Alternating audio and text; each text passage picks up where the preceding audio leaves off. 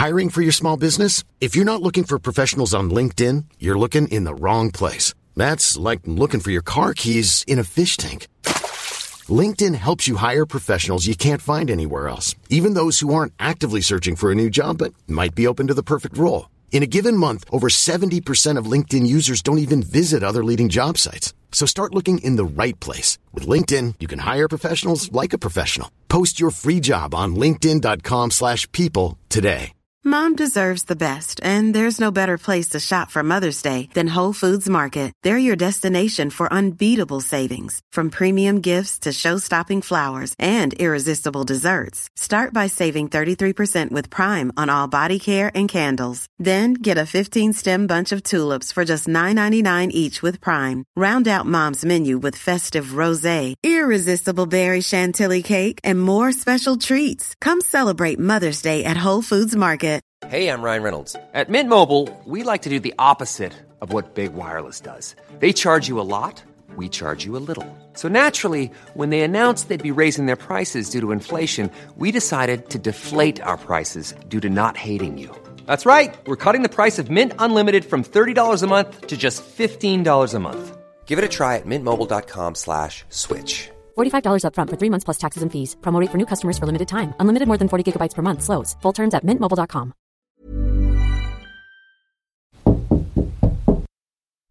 Podcast is the new radio.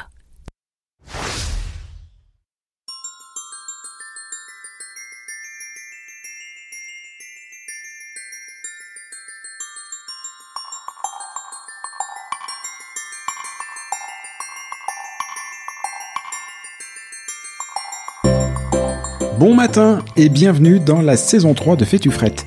Déjà, déjà la saison 3.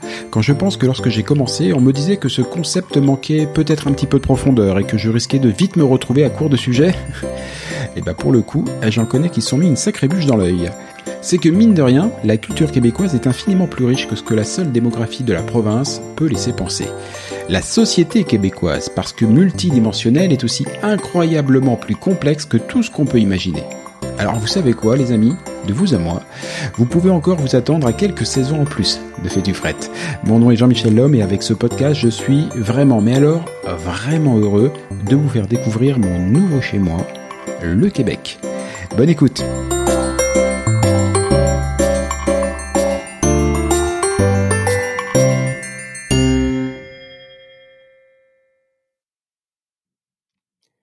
Depuis deux ans, avec Fais-tu je vous parle de la société de la culture québécoise. Et déjà, au fil des précédents épisodes, vous devez vous dire qu'il y a supercherie dans le descriptif. Car il n'y a pas une, mais bien des cultures québécoises. Tout d'abord, il y a celle qu'on pense connaître, la culture québécoise francophone. En fait, on en connaît surtout que l'écume, celle qui arrive jusqu'aux plages de l'autre côté de l'Atlantique. Mais bon, disons que on a des bases. En deux, il y a la culture dont on sait qu'elle existe, mais qu'on a quand même un petit peu de mal à appréhender, la culture québécoise anglophone. Non, parce qu'un Américain, on voit bien ce que c'est. Un Canadien, on a comme une vague idée, mais un Québécois anglophone, il y a quelque chose d'un tantinet conceptuel qui nous laisse pantois. Puis, il y a la culture qu'on ignore totalement, la culture québécoise autochtone. Avec le passage récent du pape au Canada, cette histoire passe désormais un petit peu moins sous les radars. Enfin tout de même, c'est un océan d'inconnus qui se dévoile devant nous. Et pour simplifier la chose, cette culture autochtone se décline dans une bonne quinzaine de cultures bien distinctes. Mais le défi interculturel du Québec ne s'arrête pas à ces trois dimensions. Loin de là. On a, on l'a souvent répété ici, le Québec est une terre d'immigration. C'est son histoire, et aujourd'hui, c'est un besoin vital pour son économie tant la province est en pénurie de main-d'œuvre, et ce dans tous les secteurs. Alors, dans la rue, au boulot, à l'université ou à la salle de gym, ici, vous allez probablement côtoyer des Mexicains, des Brésiliens, des Algériens, des Marocains, des Sénégalais, des Français, des Danois. Toutes les nationalités du monde se retrouvent ici au Québec. Et pour des raisons économiques assez évidentes, cette réalité est encore plus forte sur la région de Montréal. Personnellement, bah, j'adore ça. Il faut avouer que pouvoir faire fonctionner tout ce petit monde dans un cadre cohérent, efficace et riche en relations humaines, bah, c'est aussi assez compliqué. Chaque interaction, bah, c'est autant de nœuds potentiels. Cécile Lazartique-Chartier est de celle qui se plaît à défaire ses nœuds au quotidien. Spécialiste de l'interculturalité, elle intervient en entreprise, dans les institutions, dans les universités, dans les médias. Et aujourd'hui, Vlatipa, qu'elle est mon invitée? Salut Cécile. Bonjour, bonjour aux auditeurs. Ravi d'être ici. Comment vas-tu? Très très bien, magnifique. Superbe. Euh, Cécile, histoire de lever toute ambiguïté, tu es aujourd'hui franco-canadienne, mais ta voix ne trompe pas. C'est en France que tu as grandi. Euh, depuis combien de temps vis-tu au Québec? Alors, euh, j'ai passé le cap fatidique du quart de siècle en octobre dernier. Et ça a été un mur que j'ai frappé. J'avais pas réalisé. En fait, on a immigré avec mon mari. C'était pour un an, trois ans, et puis 25 ans après, on est toujours là, avec grand bonheur.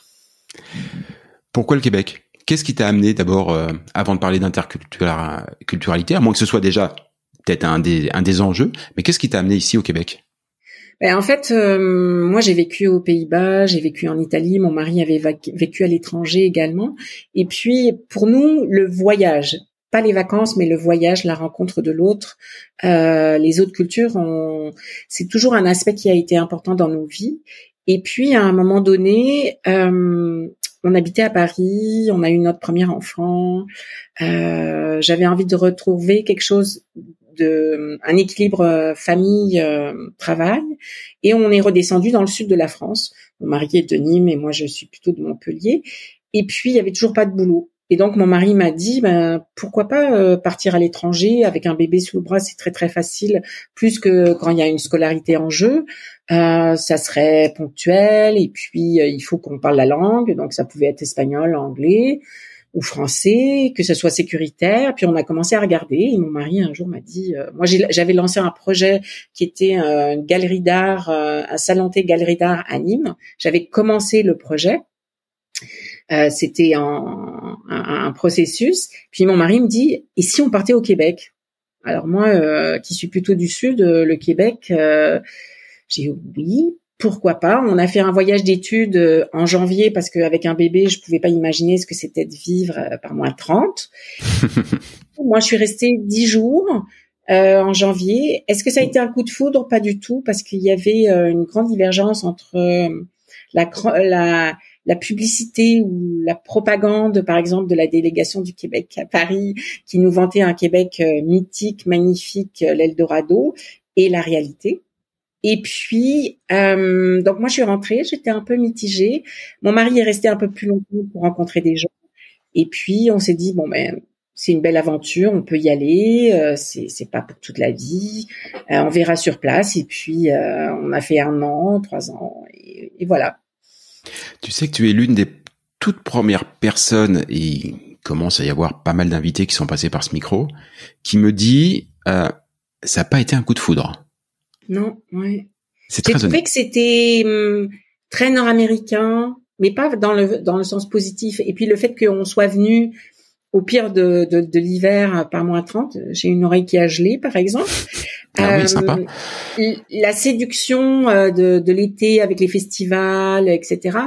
Elle, elle jouait pas. Donc on était plus dans le vif du sujet. Euh, et c'était c'était le but de notre voyage. Et en fait, euh, c'était mieux de pas être dans ce coup de foudre parce qu'après un coup de foudre la réalité nous rattrape. Alors que là je suis allée en disant ok c'est une aventure on, va voir.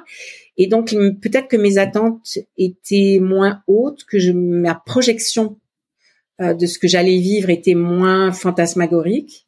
Et donc euh, quand c'était difficile ben j'arrivais à gérer. Quand c'était fantastique ben c'était c'était génial. Donc euh, voilà en écoutant, en t'écoutant décrire ton parcours, je comprends que bah, toutes ces questions d'interculturalité, pardon, euh, étaient vraiment au cœur de, bah, de, ta vie et de, ton quotidien, que ce soit par tes voyages, par tes expériences de vie à l'étranger, et même par la culture, puisque euh, la culture artistique, j'entends, parce que tu, tu pensais ouvrir une galerie d'art. Mais à quel moment est-ce qu'on se dit, ce sujet-là est tellement important que j'en fais un métier, que j'en fais euh, j'ai dit un métier, presque une mission. Oui. En fait, je pense que le, j'ai eu la chance d'avoir cette ouverture de par peut-être ma famille et mes intérêts personnels. cette ouverture et cette conscience que quand j'étais en, en présence de d'autres cultures, c'était très décoiffant, c'était souvent enthousiasmant et parfois difficile, mais que ça m'enrichissait, ça m'obligeait quelque part à aller au-delà de moi-même pour un, un, une, une, version euh, améliorée de moi-même. Hmm. Donc ça, c'était, euh, j'ai toujours eu cette euh, même enfant, euh, ce wow pour les autres. Et puis euh, j'ai eu un un coup de foudre irrémédiable pendant ma formation en communication. Il y a une, une, prof, enfin une intervenante qui nous a fait, qui nous a passé un film sur les paradigmes euh, psychologiques qui influençaient nos décisions, mais dans l'interculturel. C'est-à-dire là, euh, je pense que c'était allemand et anglais par rapport à versus la, notre mode de pensée française. C'était un vieux film de, en psychologie, c'était tout moche mais je sais pas, c'est comme s'il y avait une connexion dans mon cerveau qui avait, qui s'est faite en disant, oh my god, mais c'est incroyable, c'est, c'est, ça ouvre à des possibles que j'avais même pas imaginé. Un, clairement, il y a toute une partie inconsciente qui nous fait avancer et qui nous échappe complètement. Deux, les gens qui sont de d'origine géographique ou, ou culturelle différente ont une façon de penser différente. Et ça a été une. Je me souviens encore le choc. C'est comme si dans mon cerveau il y avait une connexion qui qui avait pas été faite jusqu'à présent et qui s'était faite. Et toutes mes expériences passées se sont. Euh, c'est comme si les, les, les pièces d'un puzzle rentraient et me donnaient une vision. Et j'ai fait ah waouh, mais c'est fou. Je, je veux faire ça. Je sais pas comment. Je sais pas comment on se forme. Je sais pas comment. Et et ça a été vraiment une révélation. Et le, cours de ma vie a fait que j'ai été directrice des coms, etc. Mais quand je suis, euh, quand j'ai vécu au Québec, euh, c'était difficile en arrivant de dire euh, je suis en changement, je veux faire de l'interculturel alors que je connaissais même pas le, le, pays. Donc il a été plus facile pour moi d'arriver avec un CV de directrice des coms dans le milieu des arts. Là, les gens arrivaient à me saisir, me mettre dans une boîte, pouvaient m'utiliser à bon escient, etc. Donc j'ai commencé au Québec euh, avec des postes de direction de, des communications. Puis à un moment donné, je me suis dit non non non, je veux plus, je, veux revenir à cet interculturel. Et c'est là où euh, ma boîte à outils en com euh, m'a beaucoup servi parce que euh, ce sont des outils qu'on utilise, que j'utilise selon les besoins. Quand je donne de la formation, euh, quand je fais des conférences, quand je dois monter un cours, quand je dois écrire, cette vision de cette capacité d'aller colliger de l'information extrêmement riche et diversifiée, d'avoir un plan, une vision, un plan, une stratégie, et après d'être capable de donner, redonner de l'information qui soit recevable par le, le, le public en question. Donc c'est vraiment cette euh, il y a un truc en France par exemple j'ai un peu de mal hein, quand on dit euh, c'est un parcours typique ou un, parcours atypique comme si on était typique. Je veux dire à part un, un, un comptable et encore il faut qu'il se mette euh, à jour avec les nouvelles lois ou les l'informatique mais je veux dire on a on a tous des parcours où on, on part dans un sens on va chercher de l'information on a des expériences on on ajoute des strates de compréhension, de conscience, de, de formation, de choix plus éclairés aussi.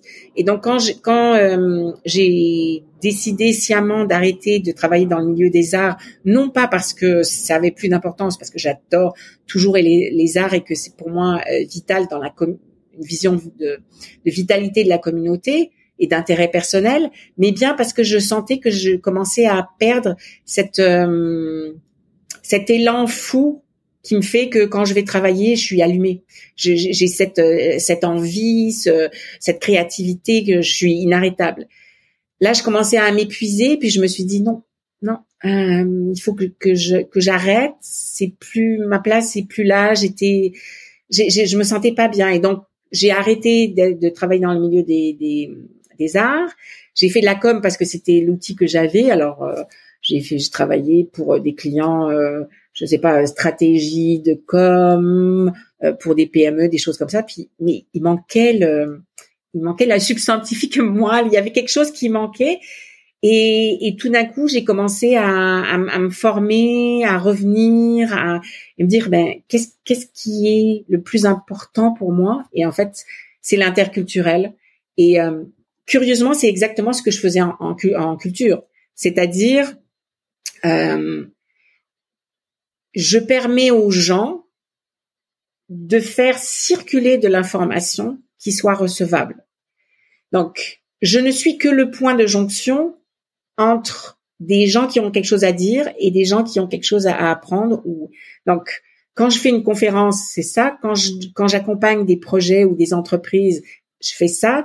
Et de participer à quelque chose qui est beaucoup plus grand que moi, en permettant aux gens de développer leur expertise et leur mission de vie, c'est fantastique. C'est c'est incroyable. C'est je fais exactement la même chose d'une façon différente que quand j'étais directrice des coms.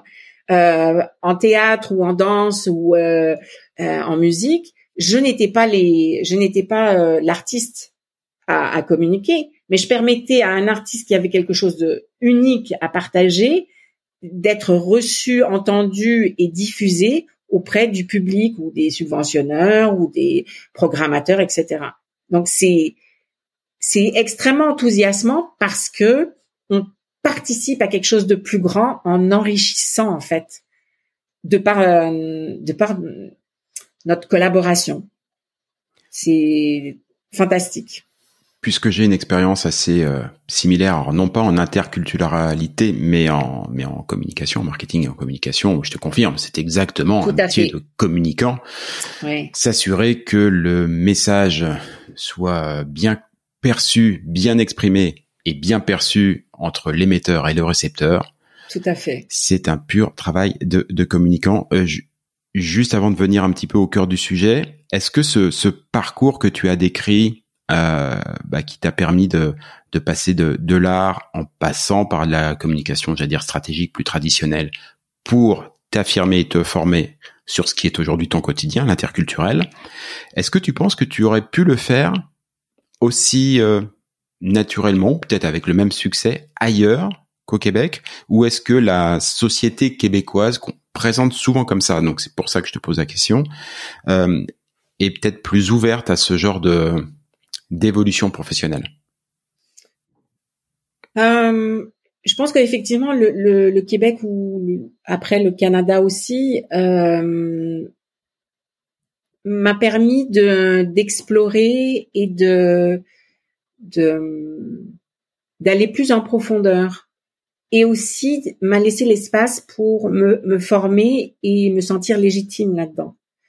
Euh, si j'avais fait, euh, par exemple, du, si j'avais été formée en management interculturel euh, à 22 ans et demi, que j'étais partie en stage euh, à Hong Kong et que j'étais revenue pour travailler à Londres, j'aurais eu une légitimité éducationnelle, sociale, j'aurais été reconnue, mais est-ce que j'aurais eu cette maturité? Pas du tout.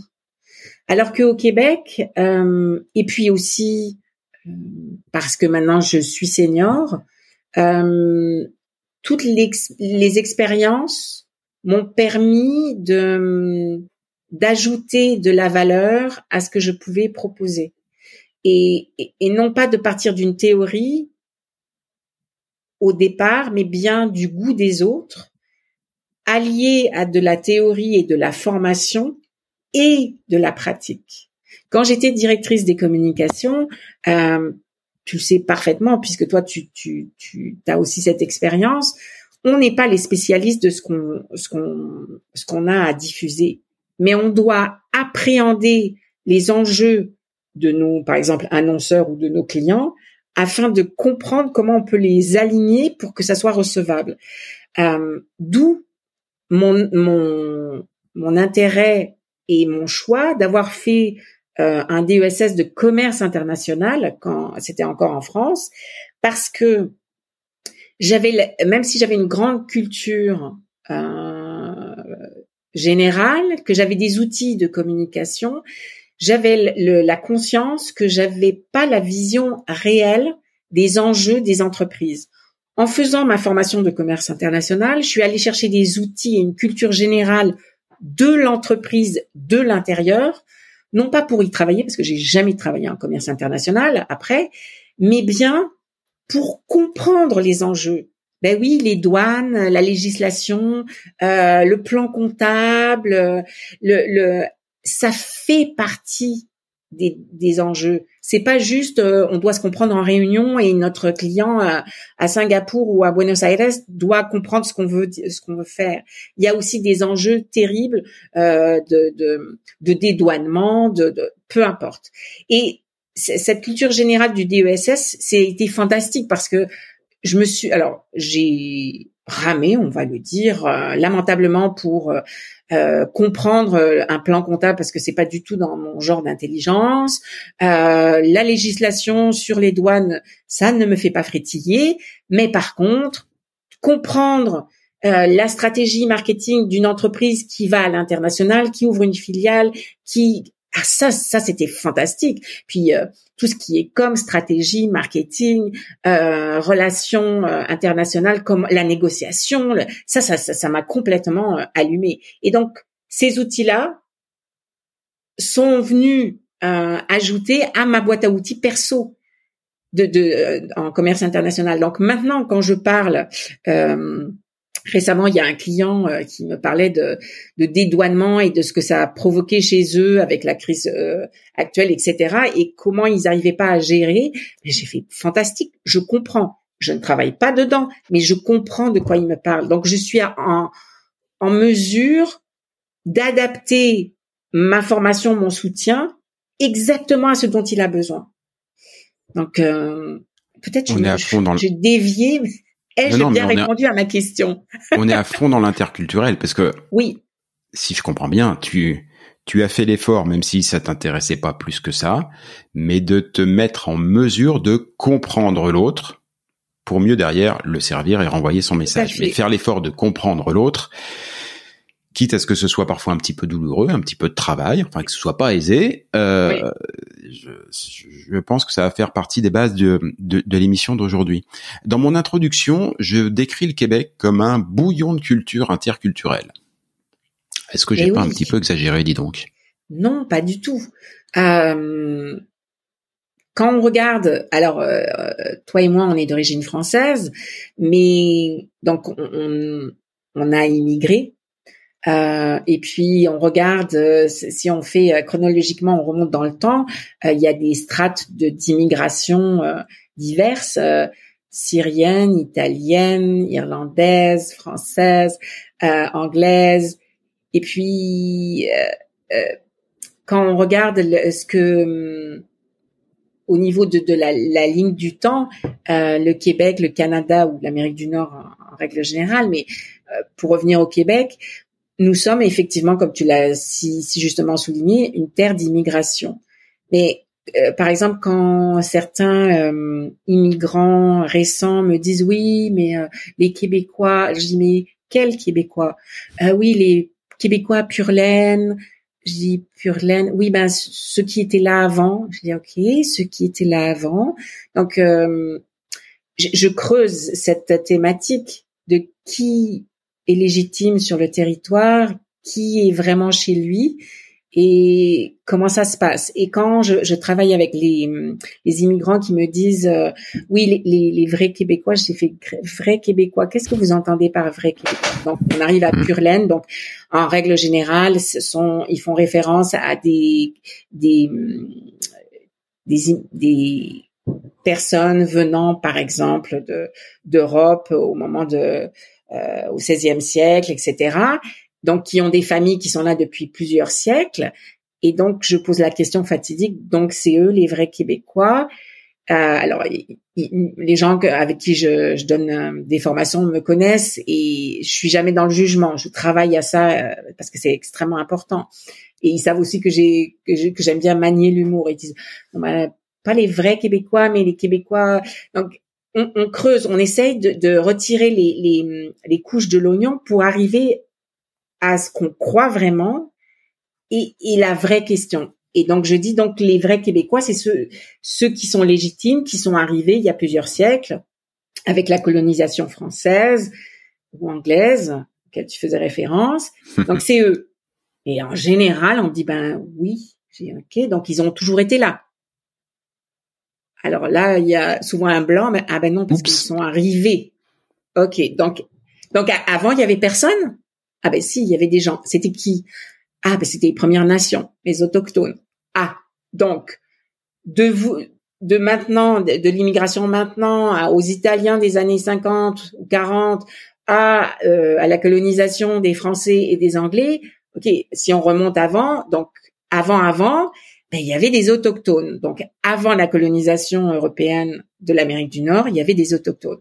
Et la question que je pose après, donc ils disent ah oui alors donc je dis mais alors c'est qui les vrais Québécois? Ou les vrais Canadiens? Puis je dis mais est-ce qu'ils étaient là depuis toujours? Ah ben oui. Ah, je dis ah oui depuis toujours toujours toujours toujours.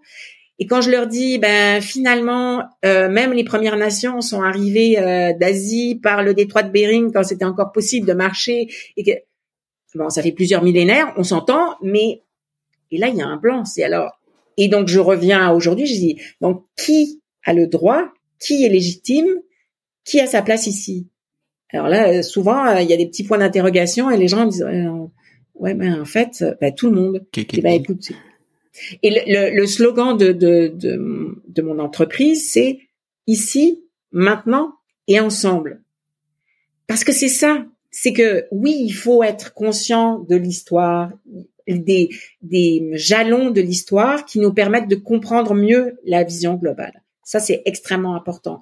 Mais au-delà de ça, une fois qu'on a compris qu'il y avait les autochtones en premier, qu'il y avait, euh, il y a eu la colonisation, que les strates d'immigration sont arrivées, ok, c'est super de connaître tout ça. Maintenant, on fait quoi ensemble ici, aujourd'hui là, ensemble Et et si on est là, ensemble, ben, c'est qu'on est légitime puisqu'on est là.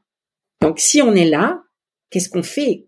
Quelle est la, la part de responsabilité de chacun pour collaborer à un meilleur vivre ensemble? Et euh, bon, ça paraît un peu prêchi prêcha à certains, mais maintenant j'assume totalement de, de, de comment dirais-je, de m'exprimer comme ça. C'est un mélange, c'est un équilibre savant et extrêmement exigeant entre pragmatisme et humanisme. Moi, en tant euh, que, Cécile, ce qui m'importe fondamentalement, c'est l'humain. Mais je sais aussi que l'entreprise, l'organisation, la communauté ne peut fonctionner que si on arrive à une pérennité. Donc, pour trouver une pérennité positive, il faut que l'entreprise marche, qu'on soit en mesure de livrer à temps euh, les services ou les produits euh, attendus, de, de façon avec une qualité attendue.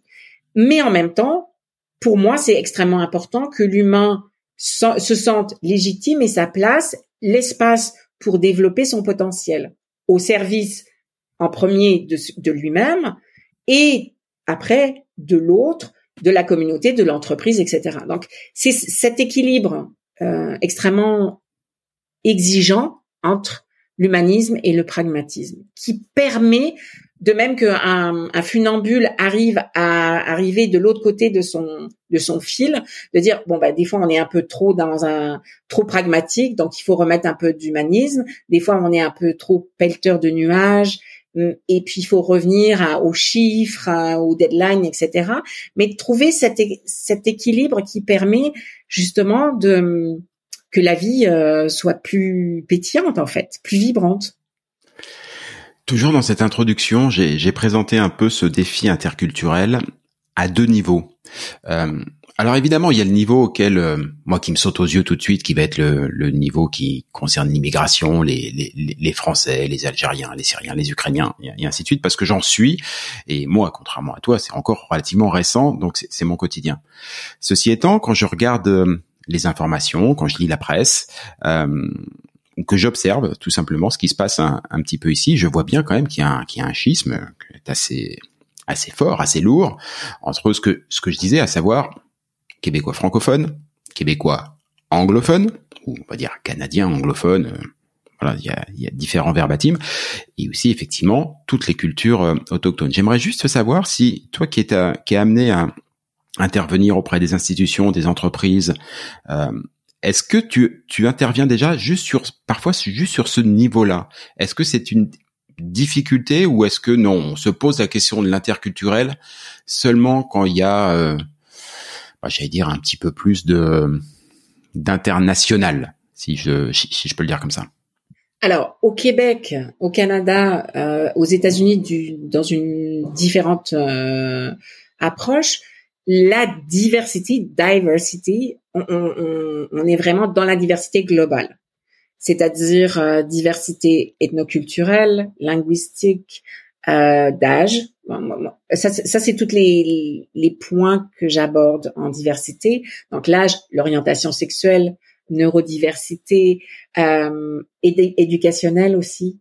Euh, comment on fait pour qu'une équipe euh, puisse inclure de façon intelligente et euh, efficace, voire soyons fous, efficiente, des gens avec des bagages euh, culturels euh, et éducationnels différents. Donc la diversité, en fait, c'est pas juste euh, vous venez d'où, vous mangez quoi ou vous parlez quoi.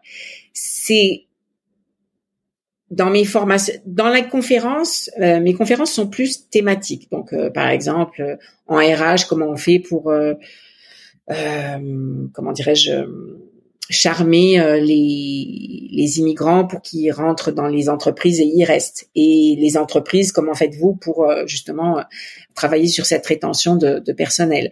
Mais quand je fais de la formation interculturelle, je vais plus en profondeur, c'est-à-dire au lieu d'être dans la finalité de l'équation de la diversité, par exemple en en commerce international faire l'étiquette. Euh, on va faire des, des affaires au Japon, il faut pas faire ci, il faut pas faire ça, il faut mettre les mains comme ça, il faut donner la carte comme ci, euh, on doit dire monsieur, on doit baisser la tête. Ça c'est l'étiquette, c'est la finalité en commerce international.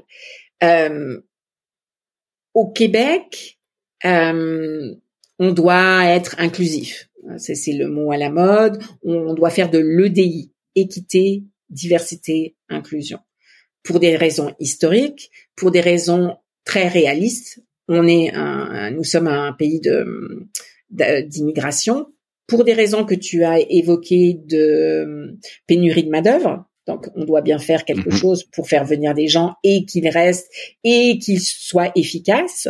Donc, toutes ces questions sont, sont abordées là-dedans. Euh, je viens de perdre le fil conducteur de ta question ma, question initiale, mais tu as déjà pas mal dit. Ah oui, oui, oui, excuse-moi. C'était sur les questions anglophones, francophones, autochtones. et autochtones. Euh, je dirais que euh, nous avons tous, dans notre culture ou personnellement, des tabous. Euh, nous avons des zones d'ombre. Nous avons des biais cognitifs qui nous font esquiver euh, flouter, euh, même parfois nier, parfois oublier, dépend de notre histoire, de nos références. Euh, on fait référence aux anglo et aux franco comme deux solitudes.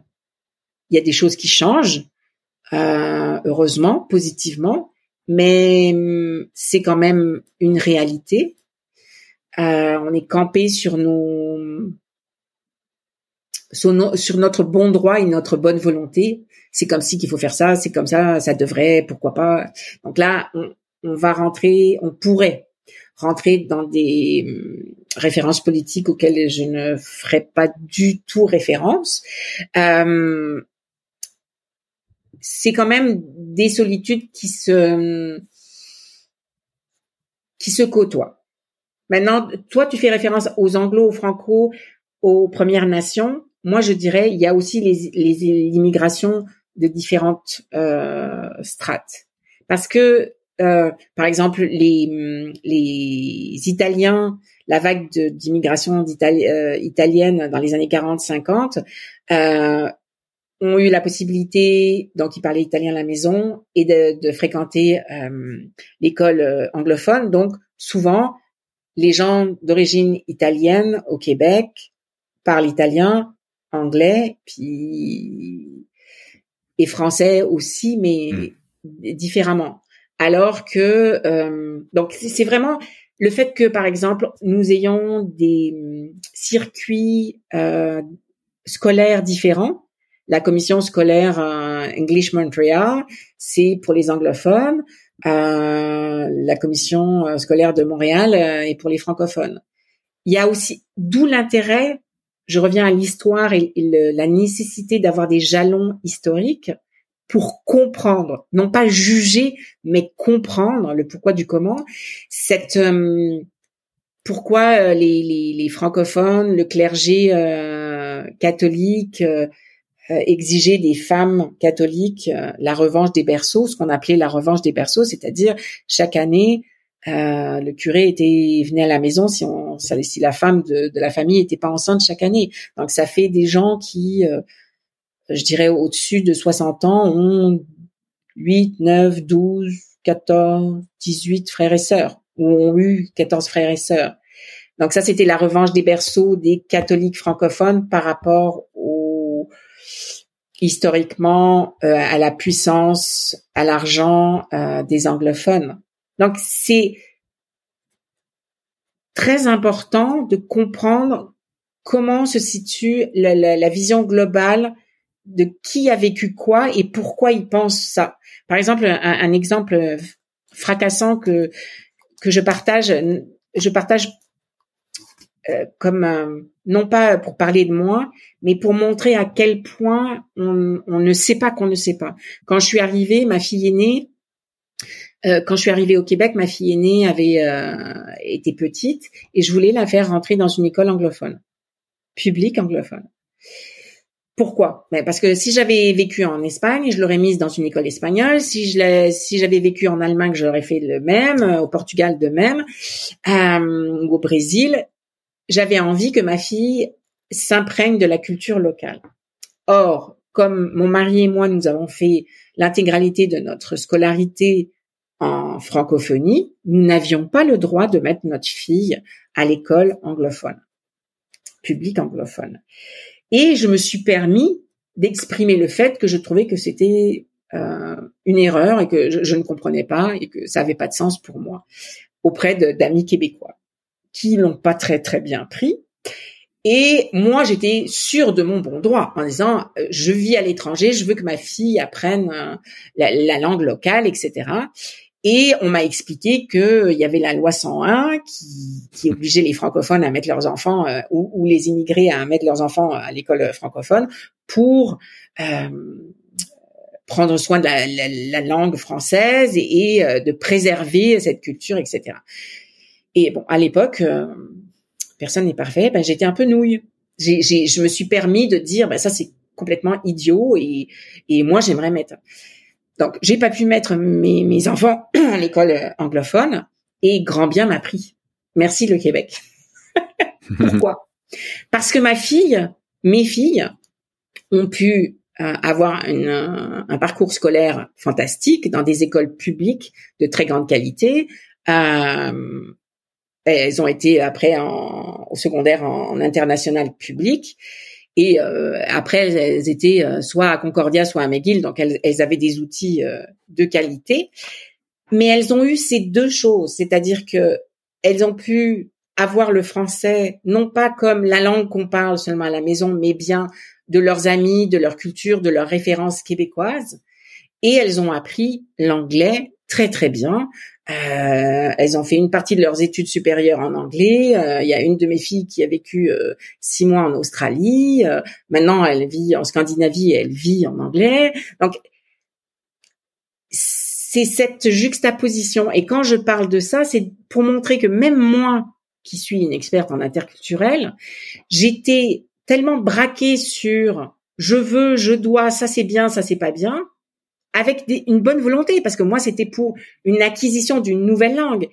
Mais il y avait tout un pan de compréhension locale, culturelle, qui m'échappait. Et je suis super contente que mes filles euh, aient fait toute leur scolarité jusqu'à la fin du secondaire en français, parce que maintenant elles sont complètement bilingues, euh, mais elles ont cet ancrage culturel québécois euh, fantastique. J'avais pas prévu cette question, mais puisque tu as abordé le sujet, euh, je vais te la poser parce que moi, à titre perso, en tout cas, elle m'intéresse bigrement. Euh, C'était peut-être pas le cas à l'époque quand tu euh, quand tu as dû placer tes, enfants, mais moi, le sentiment que j'ai aujourd'hui au niveau du Canada, c'est que cette magnifique ambition du bilinguisme a été totalement abandonnée. Euh, pour diverses raisons, et ça, c'est historique, mais j'ai un peu quand même l'impression que euh, dans tout le reste du Canada, comme il dit ici, The Rock, Rest of Canada, euh, le français est perçu comme, euh, on va dire, euh, soit une une langue historique et culturelle, enfin voilà, c'est ou artistique, je, je, sais pas, enfin pas quelque chose d'usuel en tout cas, voire parfois carrément une une langue euh, qui pour vous empêcher de tourner en rond. Euh, je pense notamment à tous les gens qui veulent bosser dans l'administration, dans tout le reste du Canada, qui en imposent de devoir parler français alors qu'ils ont l'impression qu'ils ne croiseront jamais de leur vie quelqu'un qui parle français, donc ils le vivent très mal. Voilà. Euh, et on a à peu près le même pendant ici euh, au Québec où, euh, bah, comme on veut vraiment euh, conserver et défendre la, langue française, hein, 8 millions de francophones entourés par 360 millions d'anglophones, bah, forcément on s'arc-boute un petit peu et euh, quitte à être un petit peu, j'allais dire, dire dur en, vis-à-vis des anglophones. Ça crée là aussi un petit peu mm. de, de solitude. J'ai l'impression qu'on a totalement perdu cette ce que moi je trouvais être une magnifique ambition, à savoir le bilinguisme, que partout, et non pas au Québec, mais partout au Canada, on parle les deux langues, il y a peut-être une en priorité, mais qu'on parle les deux. Et est-ce que cette perte d'ambition du bilinguisme est pas un énorme problème dans la dans l'approche interculturelle du Canada? Alors, euh, moi, je suis plutôt quelqu'un qui voit le verre à moitié plein. Ah, comme quoi, tu vois, euh, moi je suis encore un peu français, toi t'es carrément déjà québécoise, il y a pas à dire. Euh, il y a une vitalité des francophones hors Québec qui est fantastique. Par exemple, à Moncton, il y a des universités qui euh, offrent des des programmes en français. il y a la Fédération des francophones de Colombie-Britannique qui est extrêmement dynamique. en Alberta, il y a des communautés où on propose des de, euh, des parcours scolaires en français. Alors oui, clairement, euh, c'est ce sont de grands grands défis et la réalité de l'anglophonie en Amérique du Nord est est une réalité. Et bon là, ça fait un peu vieille vieille grand-mère, mais euh, c'est la mondialisation, la globalisation, mmh, l'impérialisme culturel américain, etc comme référence de, du, du, rêve et de, du fantasme qu'on nous vend euh, très très bien d'ailleurs et qu'on nous on achète très bien aussi. Mais je pense que euh, de revenir à non pas l'individualité, mais de dire qu'est-ce que moi je peux faire pour changer dans ma communauté. Euh, J'ai récemment vu euh, revu des Québécois euh, bilingues parce que leurs parents étaient euh, d'une part anglophones et l'autre euh, francophones. Donc c'est des gens qui ont des, qui ont les deux langues. Euh, la personne à laquelle je faisais référence vit à Vancouver actuellement et euh, il me disait que en fait eux se sont engagés euh, dans la francophonie en Colombie-Britannique, justement parce que ils ont des enfants euh, jeunes, euh, ils veulent changer, ils veulent perpétuer cette euh, connaissance de culturelle, linguistique du français, et donc ils sont actifs.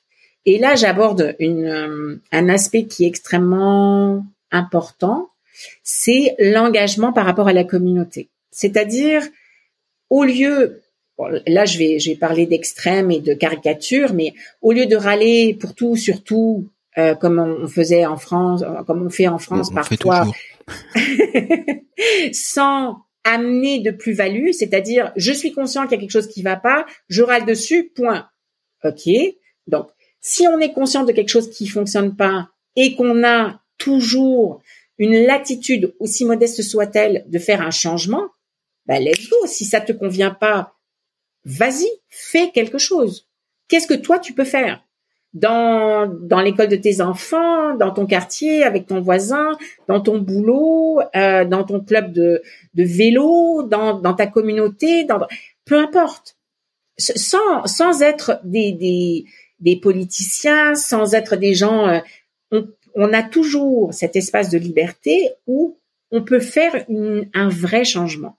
Et cet engagement, euh, ben, par exemple, au, Québec, et, et je suis pas du tout dans l'Eldorado, je, je, je suis pas du tout euh, complètement euh, euh, avec des œillères roses par rapport au Québec.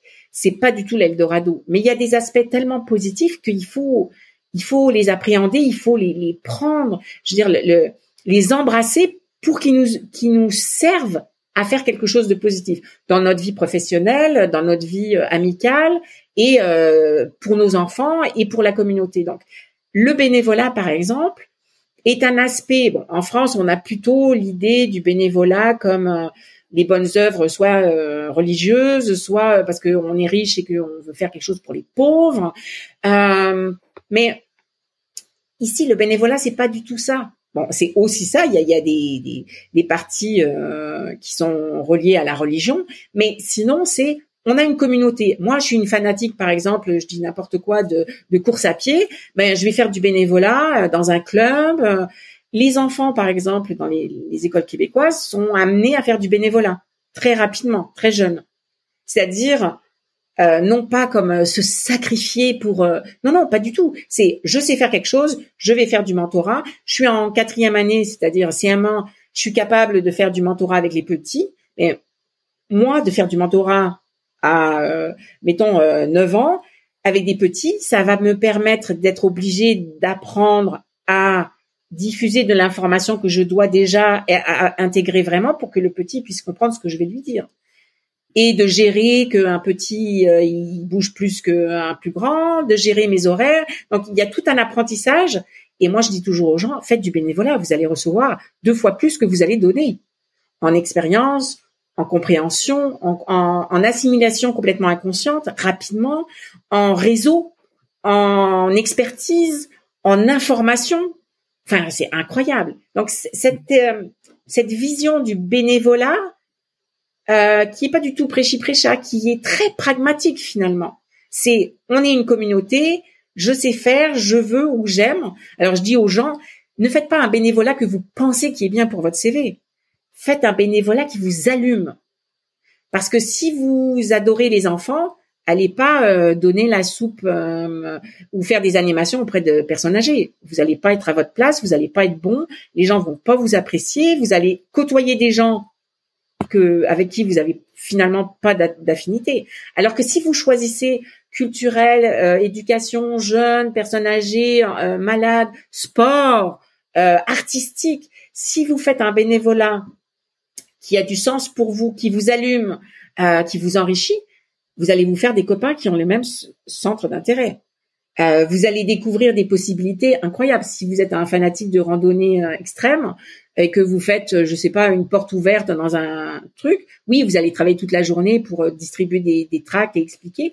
Mais aussi, votre voisin ou votre voisine de, de, stand va vous dire ah mais est-ce que tu connais telle sortie Ah ben il y a tel mont à et là tout d'un coup vous allez vous enrichir, vous allumer, euh, développer votre réseau, euh, comprendre mieux aussi, voir des gens interagir en milieu euh, de, la société sans qu'il y ait un impact direct sur votre activité professionnelle. C'est-à-dire que vous allez chercher de la, non, vous allez même pas chercher, vous allez recevoir de l'information de première main, comment on gère un planning, le temps, l'amitié, euh, comment on gère un conflit, comment ça se gère ici? C'est toutes des informations que vous allez euh, prendre de façon inconsciente et qui vont vous permettre de vous de vous intégrer mieux, plus profondément et plus harmonieusement. Donc c'est cette vision, euh, par exemple pour les langues, nous on a décidé euh, on était locataire quand on est arrivé au Québec, bien sûr. Quand on a décidé de rester plus euh, plus longtemps, on a décidé d'acheter une maison dans l'West Island. Et nos Français, euh, nos amis français ont dit, mais qu'est-ce que vous allez faire là-bas? I'm Sandra, and I'm just the professional your small business was looking for. But you didn't hire me because you didn't use LinkedIn jobs. LinkedIn has professionals you can't find anywhere else, including those who aren't actively looking for a new job, but might be open to the perfect role, like me.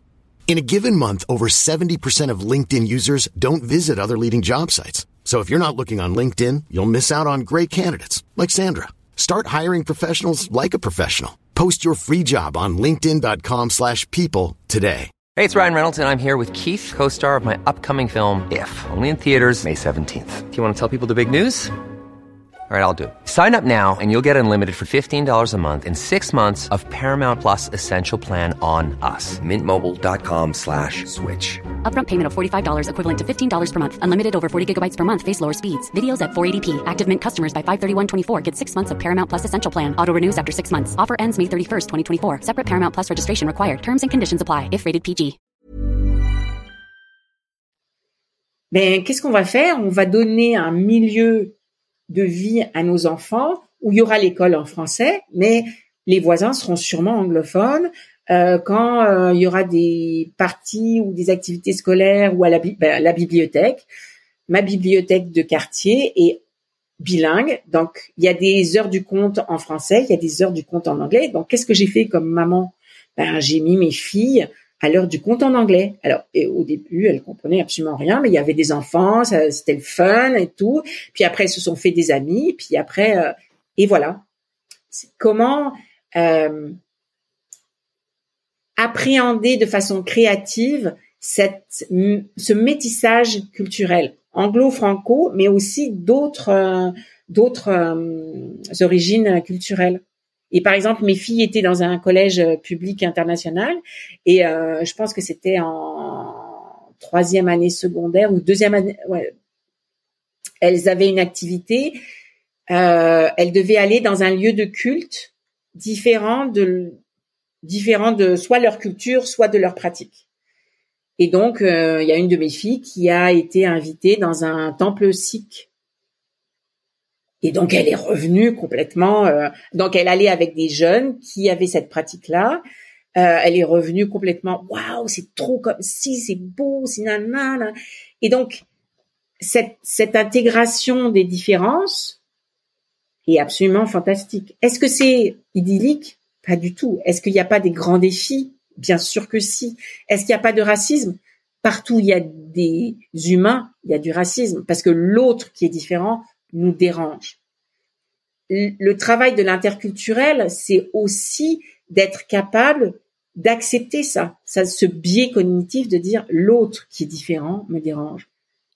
Alors comment je gère cet inconfort, parfois cette euh, cette fatigue de toujours euh, devoir expliquer, essayer de comprendre, changer mon point de vue, faire cet exercice tout le temps de dire ah oui mais c'est normal. Euh. On rend, par exemple, euh, quand je vais en France, quel bonheur d'avoir les mêmes références culturelles, de pas être obligé d'expliquer, de savoir que si quelqu'un fait tel mouvement, ben ça veut dire ça, d'être capable de décoder rapidement, inconsciemment le non verbal, de de lire un journal et de c'est c'est reposant. C'est reposant d'avoir tous les mêmes références, conscientes ou inconscientes. Mais Dieu que c'est beaucoup, enfin Dieu n'a rien à voir là-dedans d'ailleurs. Je sais pas pourquoi je dis cette expression. Laissons-le où il est. oui, que c'est enthousiasmant euh, et, et, vibrant de, de de rencontrer l'autre en fait, parce que l'autre nous fait grandir. C'est c'est ça qui est qui c'est ces défis. Alors euh, par rapport à, l'interculturel, c'est important aussi d'être capable de vivre dans le et ET, c'est-à-dire pas de d'essayer de devenir un Québécois ou un Canadien ou, ou, peu importe où on va vivre ailleurs, mais bien d'accepter que nous sommes nos origines, nos références, notre culture, notre éducation, et en même temps de vivre euh, sur un autre territoire avec d'autres références. Par exemple, euh, j'ai une amie qui est nutritionniste internationale, une québécoise, et elle, euh, j'utilise toujours cet exemple parce que j'aime beaucoup. C'est, elle donne euh, dans ses formations euh, culinaires internationales, elle, elle donne l'image du pâté chinois, donc qui est une recette québécoise très importante, une référence avec du la pomme de terre, gros, un, la viande. Un chip parmentier avec une couche de maïs en plus. Voilà, tout à fait. Elle, elle le propose avec des patates douces. Donc c'est une façon d'inclure les gens qui sont d'ailleurs, la patate douce dans les Caraïbes ou en mmh. Afrique, et quand même de trouver un une euh, un vivre ensemble avec une référence commune. Donc c'est ça qui c'est pas la c'est pas la, le multiculturel où il y a la juxtaposition étanche entre les cultures, mais bien la rencontre interculturelle. Les passerelles. Oui, tout à fait. Et d'accepter que euh, moi je viens du Liban et euh, la feuille de vigne c'est euh, fourré au riz c'est hyper important pour moi, mais en même temps euh, je vais à la cabane à sucre et je mange euh, les haricots blancs avec le sirop d'érable. Et euh, à Noël, ben on est capable de, de faire des mélanges parce que j'honore là d'où je viens et en même temps là où je suis. C'est comme si on, on acceptait de dire c'est pas où c'est la vie n'est pas manichéenne, tout n'est pas blanc, tout n'est pas noir. Il y a une zone grise où des fois c'est plus clair, des fois plus foncé, des fois euh, des fois je, je, me sens plus française, des fois je je, je supporte pas euh, certains aspects français et je choisis de, de vivifier des aspects québécois, euh, mais d'être conscient. Et en fait, le travail interculturel pour l'entreprise, pour la communauté et ultimement au départ pour soi-même, c'est en premier lieu de prendre conscience, de faire un travail qui est exigeant, de prendre conscience de nos préférences personnelles et euh, culturelles. C'est-à-dire, euh, un petit exemple tout simple, euh, une thématique interculturelle qui est notre vision de la hiérarchie, que ce soit la hiérarchie sociale ou dans l'entreprise. Euh, comment je me situe par rapport à ça? Est-ce que moi, au niveau national, Bon, par exemple, en tant que française, euh, clairement, on m'a éduqué et inconsciemment, j'ai intégré que la, la, la, la hiérarchie, c'est de haut en bas et que euh, il y a des strates et que c'est peu poreux et qu'il faut passer par le plus le plus un que si on a un grand titre on est on a une valeur plus grande dans l'entreprise et ou dans la société et ou dans notre famille euh, alors que ici, est-ce que c'est mieux? Pas du tout. C'est pas un jugement de valeur, c'est comprendre. Alors que ici, par exemple, en Amérique du Nord, au Québec en particulier, la hiérarchie sera plus horizontalisée. Est-ce que pour autant on est copain avec notre boss? Pas forcément. Est-ce que c'est on se tutoie et qu'on est potes? Pas forcément. Parce que le jour où le boss doit vous virer, il vous virera en, Tout pareil. un, Juste diras-tu. Exactement. Et il vous dira en plus, c'est pas personnel. C'est-à-dire, euh, on t'a embauché pour une mission, pour des raisons X ou Y, tu ne corresponds pas à ce dont on a besoin, donc on te vire. Mais c'est pas personnel. Et c'est une réalité que c'est pas personnel. C'est-à-dire, c'est pas parce qu'on t'aime pas qu'on te vire. C'est parce que tu es venu ici pour euh, faire de la compta ou pour faire du marketing, puis ce que tu livres, euh, on essaiera de te, te recadrer, mais si ça marche pas ultimement, on te vire parce que c'est ça pour lequel on t'a embauché. Donc cette vision euh, certains Français disent ah mais j'étais copain avec mon boss, comment il a pu me faire ça? C'est pas personnel. C'est c'est pas t'es pas allé chercher des il t'a pas embauché un copain, il a embauché un type ou une fille pour livrer une marchandise ou un, un dossier ou euh, un produit. Ça s'est pas fait pour et peut-être que vous serez plus heureux ailleurs d'ailleurs euh, parce que c'était pas le bon endroit. Et les Français disent oh, comment ils ont pu me faire ça? Non, c'est on est dans le capitalisme pragmatique. On vous embauche, ça marche, tant mieux, on vous garde. Ça marche pas, vous vous dégagez. Hmm. Et on n'est pas forcément fâché. Pas du tout, pas du tout. on est, dans le pragmatisme. Il faut vraiment faire l'effort de de comprendre l'autre en fait. C'est vraiment ça, de se dire ah je le juge pas forcément avec ma grille de lecture habituelle, mais je vais faire de l'effort d'essayer de comprendre, de juger la, si je dois absolument la juger parce que c'est mon caractère, juger la situation, mais avec l'œil de l'autre. Moi, je vais donner un, exemple. Il se trouve que pour euh, une autre partie de mes activités euh, professionnelles, je fais en ce moment beaucoup d'interviews politiques. Et je constate que les gens s'en tamponnent le coquillard comme de l'an 40, mais alors, d'une force, c'est absolument incroyable. Alors qu'en France, il y a quand même des petites pics dedans, des machins, des trucs, enfin ça, ça buzzerait, comme on dit. Non, ici, ils s'en contrefoutent. Très facilement, on pourrait se dire, bon, la politique au Québec, ils en ont vraiment rien à secouer, quoi, et c'est des je m'en foutistes, ils s'en foutent. Bah c'est pas tout à fait ça en fait. Non. C'est parce que la politique pour eux, c'est exactement ce que tu disais tout à l'heure. C'est du quotidien, c'est de l'action, c'est euh, c'est de l'investissement personnel. C'est pas forcément des grandes théories euh, fumeuses à l'Assemblée où on fait voilà. C'est juste différent. Voilà. Euh, ils sont très engagés.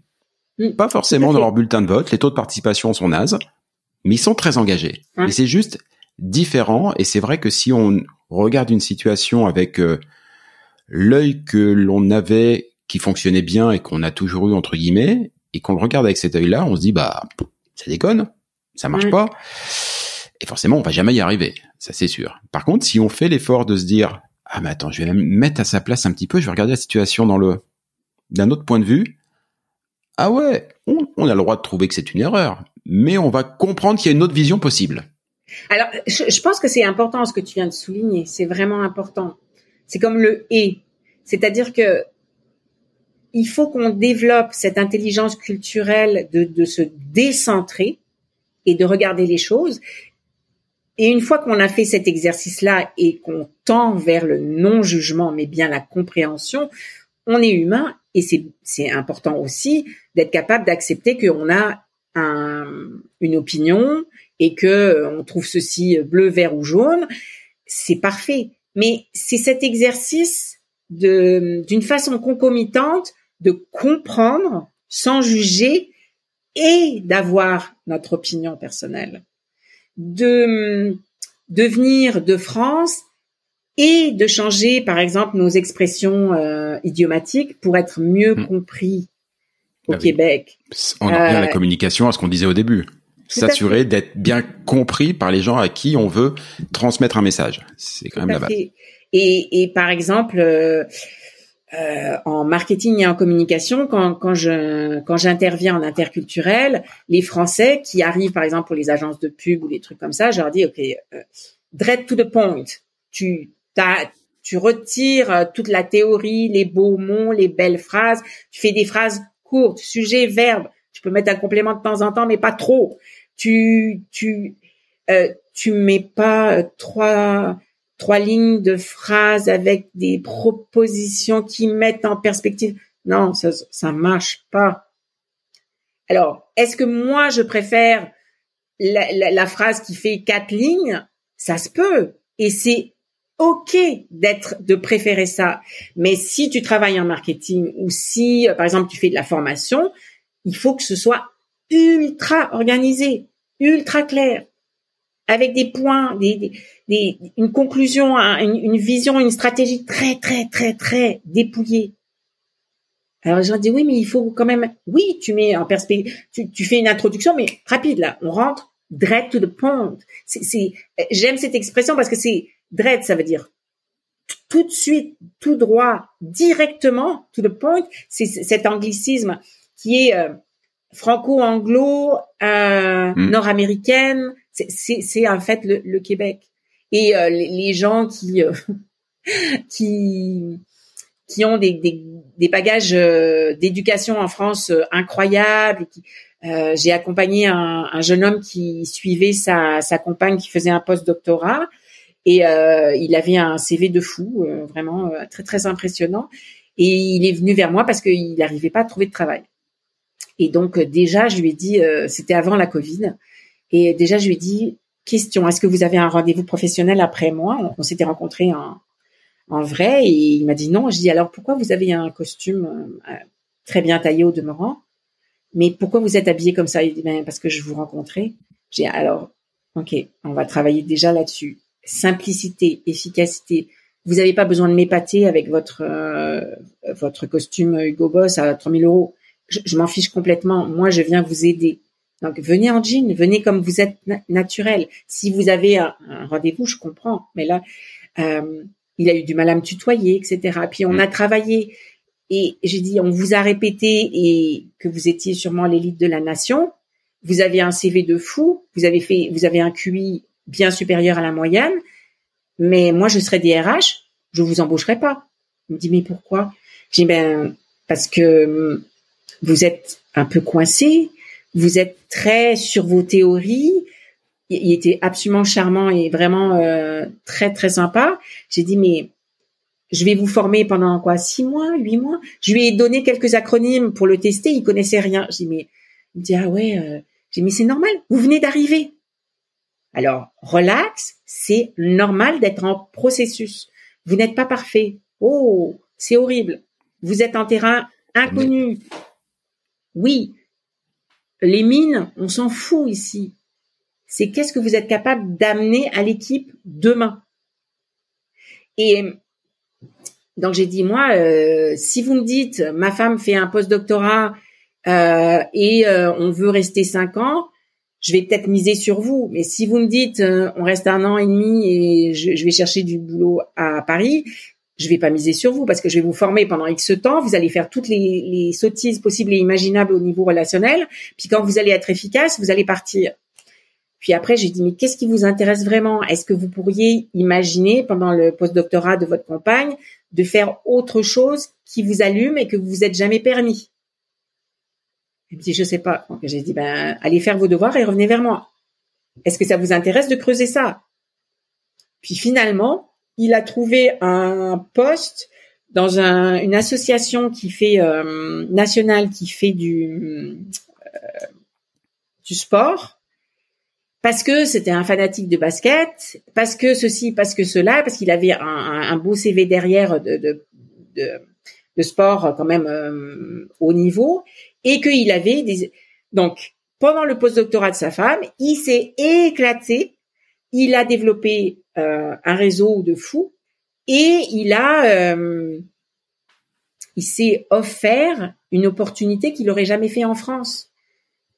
Et ils sont partis euh, finalement en Asie pour euh, pour la carrière de sa femme, mais euh, et j'ai pas de nouvelles euh, depuis la Covid, mais j'ai trouvé ça fantastique parce qu'il sait, ça retire rien à son CV de fou, à ses études incroyables et à son QI hmm. supérieur, mais tout d'un coup il a lâché quelque chose et a dit oh si je m'amusais, si j'allais travailler dans et il s'est éclaté et je suis sûre qu'il leur a apporté euh, une plus-value dans l'équipe incroyable.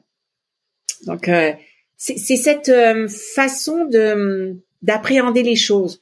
La c'est cette agilité dans les actions en fait. L'interculturel c'est c'est un mélange entre le pragmatisme et l'humanisme et c'est le défi de rester fidèle à soi-même en demeurant ouvert à l'autre. Et c'est ben, le travail d'une vie en fait. c'est challenging comme on dit en bon français. Et oui, euh, tout à fait. Quels seraient tes conseils pour quelqu'un qui euh, qui s'apprête à venir euh, au Québec ou qui envisage de venir au Québec, qui a écouté cette émission, cette excellente émission qu'il a écoutée en boucle, voilà, histoire de faire tourner les compteurs et qu'il a partagé à tout le monde, bien évidemment, et qui se dit ok, ok, moi je vais écouter Cécile, et je vais, je vais faire l'effort.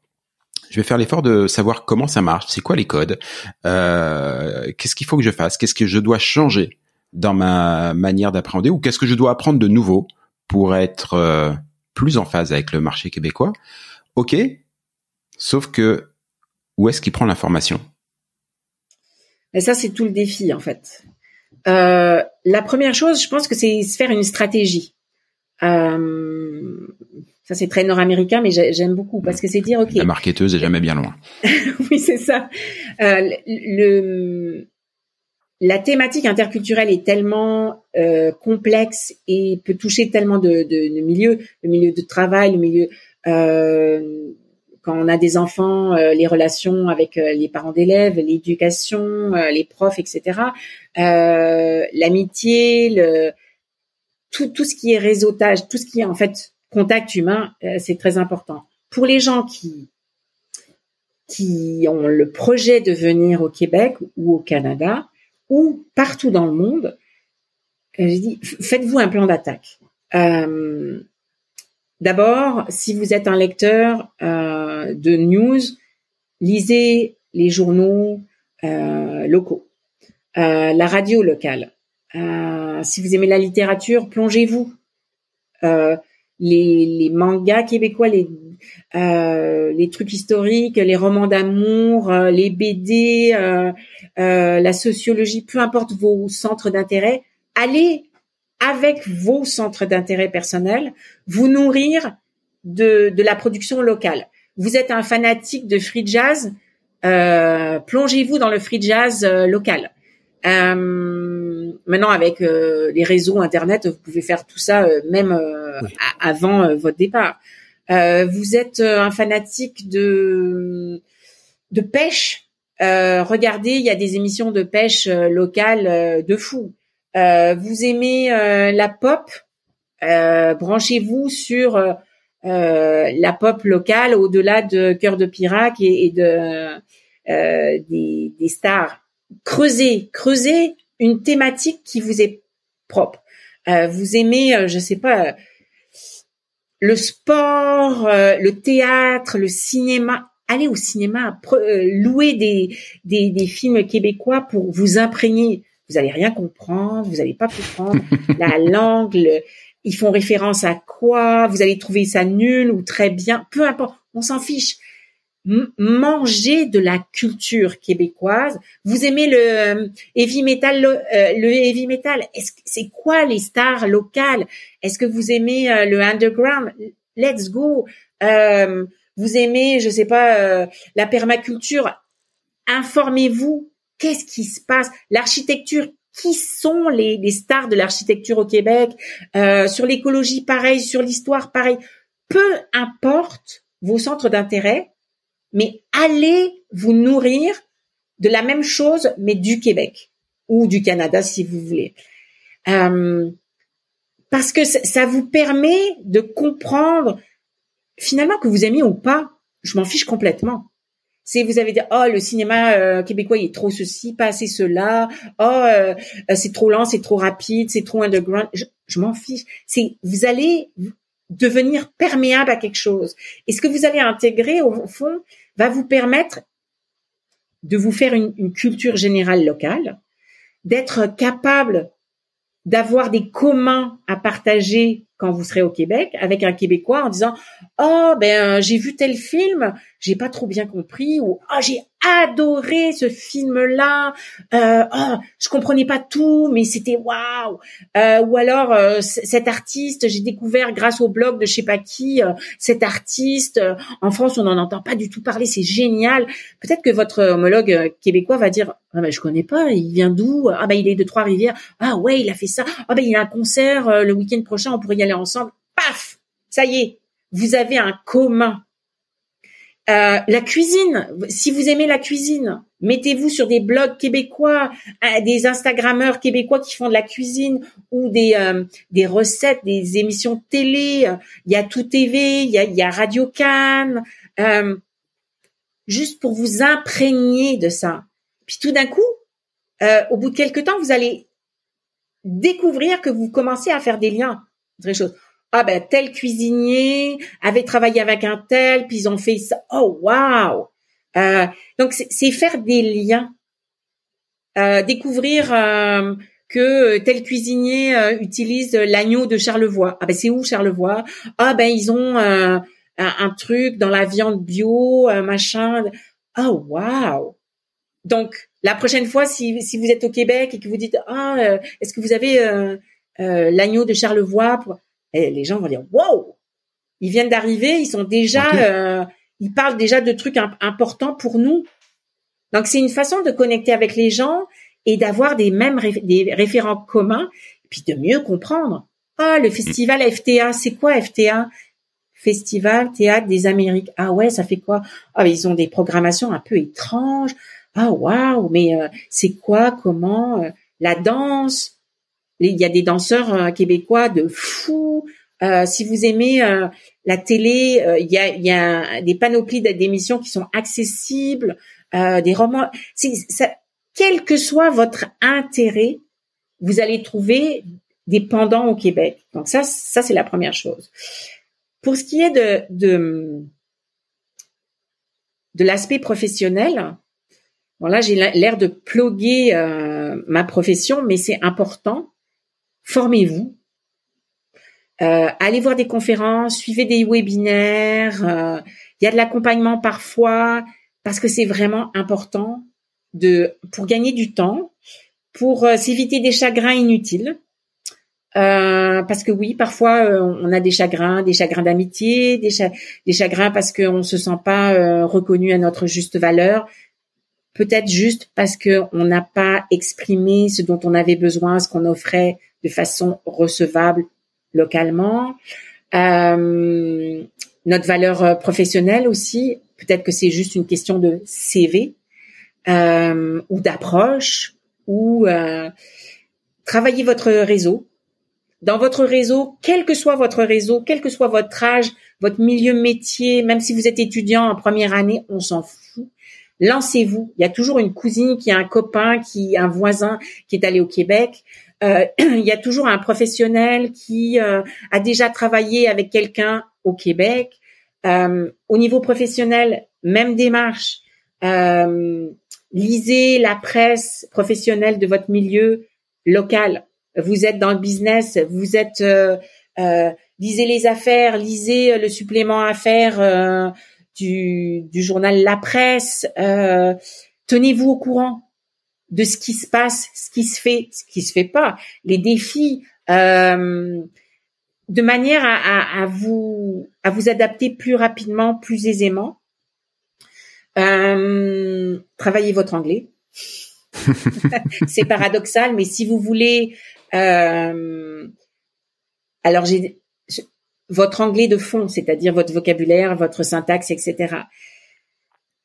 Pas forcément votre accent. Puis arrêtez de stresser avec votre accent. Vous aurez un accent français absolument hideux ou adorable selon euh, qui vous en parle. Ce qu'on veut, c'est être euh, compris et que vous vous compreniez. Donc, si vous voulez euh, avoir une chance professionnelle, ouais, travailler votre anglais, c'est une bonne idée. Arrêtez de faire des références tout le temps. Ah oui, en France, on fait comme si. Ah, mais je. Vous pouvez dire ah en réunion de travail ou avec euh, un collègue ou un voisin ou euh, un prof de vos enfants, vous pouvez dire ah je suis surprise euh, que vous ayez fait ça. Euh, oh pourquoi on fait comme si ou j'aurais pensé qu'on on aurait pu faire ça. Ça c'est c'est ok de dire qu'on comprend pas, il n'y a pas de souci. De dire ah mais je comprends pas parce qu'en France les réunions ça se fait comme ça. Ouh. De dire Ça, ah Ça, c'est super important. oui Alors, j'in- j'insiste là-dessus parce que c'est tellement naturel. ben je l'ai fait aussi, donc euh, la boulette entre guillemets, je, la, je, la, je, je- je la prends pour moi. Je Ouais. suis pas à l'abri de le continuer à le faire régulièrement, mais tellement naturellement, on remet la France, ce sur quoi on, on- on vient sur le devant, comme si c'était le sujet. Oui, tout Mais à alors, c'est pas le sujet. On doit se décentrer en fait. On est ici. Alors, si on comprend pas quelque chose, ou si on n'apprécie pas quelque chose, ou si on a une, idée qui pourrait améliorer, les Québécois sont très ouverts à ça, en disant, OK, on, on fait la réunion euh, lundi matin, euh, mais j'ai pensé que peut-être les équipes seraient pas euh, au courant de ceci ou de cela. Est-ce qu'on pourrait la faire mardi matin pour être plus effectif? Là, on vous dit oui, on vous dit non, on vous dit euh, bon bah on a déjà essayé, ça marche pas, ou non c'est pas une bonne idée, ou on fait toujours quoi. On fait ok. Mais si vous dites ah oui, euh, moi dans mon ancien, euh, ben en France on fait les réunions euh, pas le lundi matin parce qu'on est euh, la tête dans le sac, plutôt le mardi. Ben, pouf, c'est la même chose qu'on Mhm. dit, mais en fait se décentrer tout le temps, avoir cet automatisme de décentrer et d'amener des solutions, être en mode solution. Euh, vous allez voir sur les hum, les descriptifs de poste, c'est orienté euh, détail et solution. Il y a plein de choses qui marchent pas au Québec. On râle aussi, ça c'est une réalité, différemment, mais on, on râle aussi. Hmm. L'important, c'est c'est pas de pas râler, c'est de dire ok ça ça marche pas. J'ai pensé à telle solution et, et, et d'arriver avec une solution ou une idée de solution qui est quand même réfléchie et de dire ok euh, ça marche pas de euh, je sais pas euh, faire euh, de livrer euh, ce qu'on attend au client euh, jeudi matin. Parce que mercredi on a tel tel truc et tel truc. Mais si on s'organise pour que tous les secteurs soient à temps lundi on pourrait gagner du temps pour être capable de là ça a du sens. Vous dites quelque chose que vous pensez qui fonctionne pas, vous amenez une solution. Ça ne veut pas dire qu'elle va être euh, choisie, mais vous avez pensé plus loin que votre nez et vous avez montré que vous envisagez aussi les conséquences pour les autres. Donc là, c'est comme, OK, la fille ou le gars réfléchit à un sens critique, à une vision, amène une solution et montre que euh, cette personne a, pris en compte la réalité des autres. Alors, comme je le dis, peut-être que votre solution ne sera pas du tout choisie, mais on s'en fout. Ça a du sens, c'est constructif. Alors, la posture est différente. Exactement. Soyez humble. Vous avez un CV de fou, vous avez eu un poste de fou, vous avez eu un salaire de fou. Très bien, tant mieux pour vous. Aujourd'hui, la situation est différente. Donc, arrivez avec à dire, OK, j'ai peut-être quelque chose à offrir, mais je, je comprends que vous m'attendiez pas. Donc, l'humilité. Ensuite, laissez-vous du temps. Soyez bienveillant. Alors, bienveillant pour les autres, en disant, bah, il s'exprime pas, il est comme si, il ne comprend pas, hein, ou mon collègue, et pour vous-même. L'intégration, l'interculturel est un processus. On n'est pas en comptabilité où ça doit tomber au cent près ou à la décimale près. C'est un processus, c'est un soft skill. On est en processus. Il faut faire une stratégie pour aller se former et chercher des outils, mais on est en train de construire une boîte à outils et vous prendrez des outils qui sont au début très rudimentaires, mais au fur et à mesure, vous allez développer une expertise qui va vous permettre de vous adapter plus vite, plus rapidement, plus profondément et avec plus de fluidité et aussi ça vous demandera moins d'efforts. Mais au début, c'est exigeant. L'interculturel est exigeant. Euh, donc, les conseils, c'est l'humilité, euh, bien la bienveillance pour les autres et pour soi, la curiosité insatiable. Ils mangent quoi? Ils boivent quoi? Euh, C'est quoi les fêtes? Euh, C'est quoi les jalons culturels, euh, historiques? C'est quoi les susceptibilités? Lancez-vous. Euh, dimanche dernier, euh, j'ai amené des Français euh, dans un powwow, powwow, mhm. pardon. c'est quoi un powwow Qui n'est pas un groupe musical français. Non, pas du tout. C'est une fête traditionnelle communautaire autochtone. les Premières Nations et les Inuits sont extrêmement inclusifs. Euh, ils sont très heureux que vous ayez fait euh, deux heures de route pour aller dans leur communauté et ils sont heureux que vous soyez là à partager, à découvrir, euh, même si vous connaissez, vous connaissez pas, vous comprenez pas. Ben, commencez par quelque chose.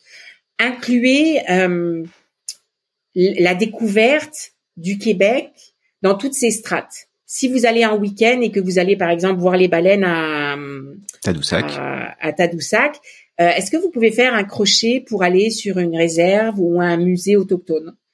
Euh, Est-ce que euh, vous pouvez, en allant au musée des Beaux-Arts, aller voir l'exposition fantastique au demeurant de Nicolas Party au musée des Beaux-Arts. Et aller dans les collections permanentes où il y a de l'art inuit et des Premières Nations. Est-ce que vous pouvez aller dans le quartier manger syrien ou acheter syrien euh, dans ou euh, aller au marché Jean Talon et aller euh, dans la petite Italie ou ou aller manger de la poutine c'est ce tu parlais de posture c'est extrêmement intéressant parce que c'est c'est vraiment ça c'est faire l'effort de, de, de développer un muscle qui est notre intelligence culturelle et peu importe d'où on part, l'important, c'est de construire là-dessus. Je connais rien à l'immigration québécoise. Je ne parle pas anglais. Ok, c'est ce que tu es aujourd'hui. Alors, il n'y a pas de souci du moment où tu construis là-dessus. Je vais prendre un cours à McGill, un cours du soir. Euh, je vais passer un week-end dans une, dans une, euh, faire du tourisme euh, autochtones. Ils, ils ont, il y a, il y a plein de sites tourisme autochtone qui proposent des trucs de fou. Euh, il y a un festival euh, carabé, euh, caribéen à Montréal. J'y vais. Ah ben je savais pas qu'il y avait une communauté si grande. Ah ben je peu importe, il y a des festivals partout. Nuit, bon, maintenant c'est fini, mais Nuit d'Afrique, c'est c'est fou, c'est des festivals de musique, on fait la fête, une qualité de programmation hors norme. Allez-y euh, à l'ONF, euh, l'Office national du film euh, Québec canadien, bah, l'Office du film national québécois. Francophone. là, je sais. Il y a des programmations gratuites où il y a, des... peu importe, allez vous nourrir de ce qui vous allume. Et puis, euh, euh, découvrez. Vous aimez le street art? Euh, Faites des visites dans Montréal pour découvrir qu'il y a des artistes de dingue à Montréal. vous aimez la musique classique? Ben, Allez, prenez quand vous arrivez au, Québec, découvrez les, les, les, les quatuors, l'OSM, qui sont les stars de, des milieux que vous aimez? peu importe votre style, vos goûts, euh, vos centres d'intérêt, mais allez les nourrir. En fait, allez vous nourrir de la richesse du Québec dans toute sa multiplicité. Euh, multiplicité? Ouais. Donc ça c'est vraiment important. Puis si par exemple vous allez passer un week-end sur la rive sud, ben profitez-en pour euh, découvrir un musée, quand vous arrivez, par exemple, euh, venez à, Montréal au musée McCord où il y a un super, euh, c'est un, musée qui, qui, met en valeur les Premières Nations. C'est un petit musée très riche, très dense. Vous n'avez pas besoin d'être une petite souris de musée pour avoir du plaisir. L'expo sur la réconciliation au musée McCord est excellente ici. C'est très pédagogique, ça permet aux enfants, aux adultes, c'est à différentes strates. Euh, euh, lancez-vous aussi, euh, si vous avez des enfants, euh, lancez-vous dans les, cherchez les, les éditeurs pour enfants de, par exemple, la courte échelle, les 400 coups, qui font des livres pour enfants québécois. Mais c'est pas pour enfants québécois, mais c'est c'est des maisons d'édition québécoises qui donnent une couleur spécifique. vous allez voir à votre libraire quand vous arrivez au, au, Québec, vous allez dans une librairie indépendante et vous dites voilà, je viens d'arriver, je suis euh, nouvel immigrant ou je suis en PVT ou je suis en expatriation, on s'en fiche. Euh, je veux me faire une, une, tête de ce qui se passe en ce moment. J'aime ci, j'aime ça, j'aime les thrillers, j'aime. Euh, mes enfants ont 7 et 10 ans. Qu'est-ce que vous me proposez? Les, les libraires québécois ont une une expertise hors norme et on a on est très très choyé pour les librairies indépendantes et ils vont vous amener dans ce que vous aimez avec votre sensibilité et ils vont vous nourrir de ça. La grande bibliothèque, quand vous arrivez, si vous arrivez au Québec, à Montréal, allez chercher dans la semaine, vous arrivez, allez chercher votre carte gratuite de grande bibliothèque. Vous allez pouvoir prendre CD, DVD, euh, livres, magazines. Vous aimez la beauté, vous allez pouvoir repartir avec 20 euh, magazines de beauté ou de, de, de, de de mode ou je sais pas quoi, vous allez découvrir les stars du local, les marques locales, les... peu importe. Vous aimez le tricot, je suis sûre qu'il y a un magazine pour le tricot québécois. Euh, c'est surtout que le tricot c'est utile au Québec. Oui, effectivement. Mais c'est cette cette euh, cette posture de dire ok, j'arrive, mm. je peux faire quoi? C'est quoi les spécialités? C'est quoi euh, euh, la cuisine, la musique, le théâtre, la télé, le, la décoration? Est-ce que ça vous convient? Oui, non. Est-ce que on s'en fiche? Après, c'est vous qui, qui, avez vos choix et votre. Mais au moins, vous savez. Donc, mais c'est cette cette aventure. En fait, il faut prendre ça pour une aventure. Puis des fois, ça marchera pas. Des fois, vous êtes déçu. Des fois, vous aimez pas. Des fois, c'est trop dur, puis ça donne pas de résultat. C'est une aventure. C'est pas un divertissement, l'immigration ou l'expatriation. C'est une aventure. Donc, euh, de prendre ça, c'est il, vous viendrait pas à l'esprit de partir à l'aventure sans vous préparer, sans vous former, sans prendre un guide, sans sans vous plonger avant dans clairement, vous avez besoin d'informations.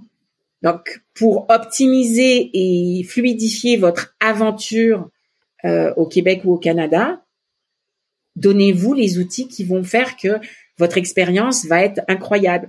Pour six mois euh, en tant qu'étudiant, pour euh, pour finir votre votre licence, pour faire un PVT, pour faire une une expérience de deux ans, mais on s'en fiche. Que ce soit six mois ou que ce soit euh, 30 ans, peu importe, profitez positivement de tout ça. Puis les Québécois sont vraiment chouettes. Oui, c'est vrai. J'aime beaucoup la légarie sur, euh, sur l'aventure. Parce que c'est exactement ça. C'est à la fois des trésors de préparation, et en même temps, quand on part à l'aventure, on sait aussi que bah, la seule chose qui est certaine, c'est qu'il va y avoir des aléas. Voilà. Et qu'il faut rester, comme moi j'aime à dire, c'est ma petite expression personnelle, très souple sur les pattes arrière. Oui. Euh, pour pouvoir s'adapter, pour pouvoir gérer l'imprévu, même si on a tout fait pour, euh, pour prévoir. Mais la formation en interculturel, par exemple en entreprise, si vous allez, si vous vous préparez au niveau euh, professionnel ou personnel, d'être formé, d'avoir une boîte à outils, ne vous affranchit pas de, de, de l'enthousiasme et de, de la dimension de l'aventure. C'est juste que vous serez, vous êtes plus adapté pour choisir. Au lieu de subir, vous allez pouvoir choisir. Euh, par exemple, si on vous dit l'hiver est long, ok, l'hiver est long. Moi, si je viens de Maubeuge ou euh, de Nice, euh, l'hiver, ben, j'ai l'impression qu'il est aussi long. C'est pas le même. Mais hmm. si on vous dit, on s'en fout de la marque, on s'en fout de de, de l'esthétique. S'il y a un conseil, c'est bonne chaussure, bonne parka, bonne moufle et bonne bon bonnet, bonne tuque. Bonne tuque. C'est primordial. Ben, je peux dire que l'expérience de l'hiver va être quand même autrement plus intéressant en ayant chaud qu'en ayant toujours un petit peu froid. Alors, mm. l'hiver sera le même, vous serez la même personne, mais votre qualité d'expérience sera complètement différente. Et se former en interculturel, faire cette stratégie et ce plan, c'est euh, c'est ça, c'est c'est la différence avec euh, les bonnes bottes ou les mauvaises bottes. Et avoir froid aux pieds en hiver au Québec, c'est s'assurer d'être vraiment dans l'enfer. Alors que si vous avez chaud aux pieds, ben, vous allez pouvoir vivre ce que vous avez à vivre en fait. Tu formes combien de personnes par an? Ça dépend. C'est très aléatoire. Parfois, euh, comme mes clients sont très éclectiques, euh, parfois c'est des grosses cohortes. Donc, euh, si c'est en euh, en éducation supérieure ou si c'est des entreprises que j'accompagne longtemps. Par exemple, euh, ça, ça, peut arriver que j'accompagne euh, pour certaines organismes des gens en précarité, par exemple des réfugiés en grande précarité. C'est un groupe que j'accompagne pendant plusieurs semaines, voire plusieurs mois. parfois, ça peut être une conférence où il y a plusieurs centaines de personnes, puis c'est un one shot. Donc, j'ai jamais chiffré ce genre de choses, en fait mais il y en a eu quelques-uns quand même au final. Hein. Euh, mon Dieu, au fil des années, oui. Puis ce que j'aime dans mon métier, c'est que en fait, euh, comme les gens auxquels, euh, auprès desquels j'interviens sont extrêmement différenciés, que, ce soit les réfugiés qui arrivent dans des conditions euh, terribles euh, de, humanitaires, ou que ce soit des CIO, des petits jeunes qui sont hyper formés mais qui connaissent, qui sont tout ouverts et qui connaissent pas encore beaucoup de choses dans la vie, ou des gens, par exemple, des familles qui se préparent à, l'immigration, puis qui sont hyper sérieux, que j'accompagne, ou les entreprises, c'est des enjeux différents, c'est des besoins différents, c'est euh, parfois aussi c'est des richesses différentes, des outils différents. Euh, par exemple, les réfugiés euh, humanitaires, quand j'interviens auprès d'eux pour les, leur donner des outils pour mieux comprendre comment s'insérer dans la, la la, société québécoise plus rapidement, ils ont, de par leur vécu euh, terrible, des outils que toi et moi nous n'avons pas parce qu'on n'a pas vécu des choses effroyables. Mmh. Donc, euh, par exemple, à un moment donné, il y a un, dans une grande institution, il y avait un, un cadre moyen qui me dit, euh, qui venait d'Afrique, puis il, il, avait eu un, un, conflit avec une, une, une collègue euh, québécoise euh, pure laine. Et la québécoise lui disait, mais tu peux pas te faire laisser traiter comme ça en réunion, c'est si. Puis lui, il disait, écoute, après ce que j'ai vécu, la réunion, c'était du coton. Il dit, je choisis mes batailles. Mais elle, elle était, euh, il faut, on doit, nanana, ça se peut pas, nanana, équité, nanana. Puis lui disait, relax, j'ai un super boulot, j'aime ça, avec une bonne équipe. Oui, il y a des choses qui marchent moins bien, mais waouh, c'est Je suis en... Et donc, cette capacité de de se décentrer et aussi d'accepter que l'autre il est différent.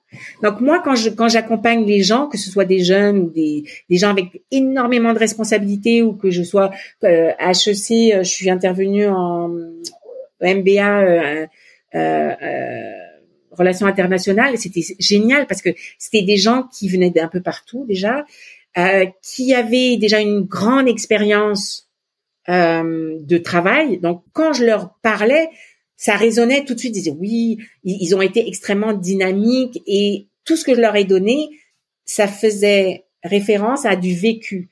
Alors que euh, au printemps, euh, à la fin du printemps, je, suis intervenue à, toujours à HEC, mais euh, dans un dans une maîtrise, donc l'équivalent du master, dans une maîtrise qui était en RSE, euh, responsabilité sociale euh, des entreprises.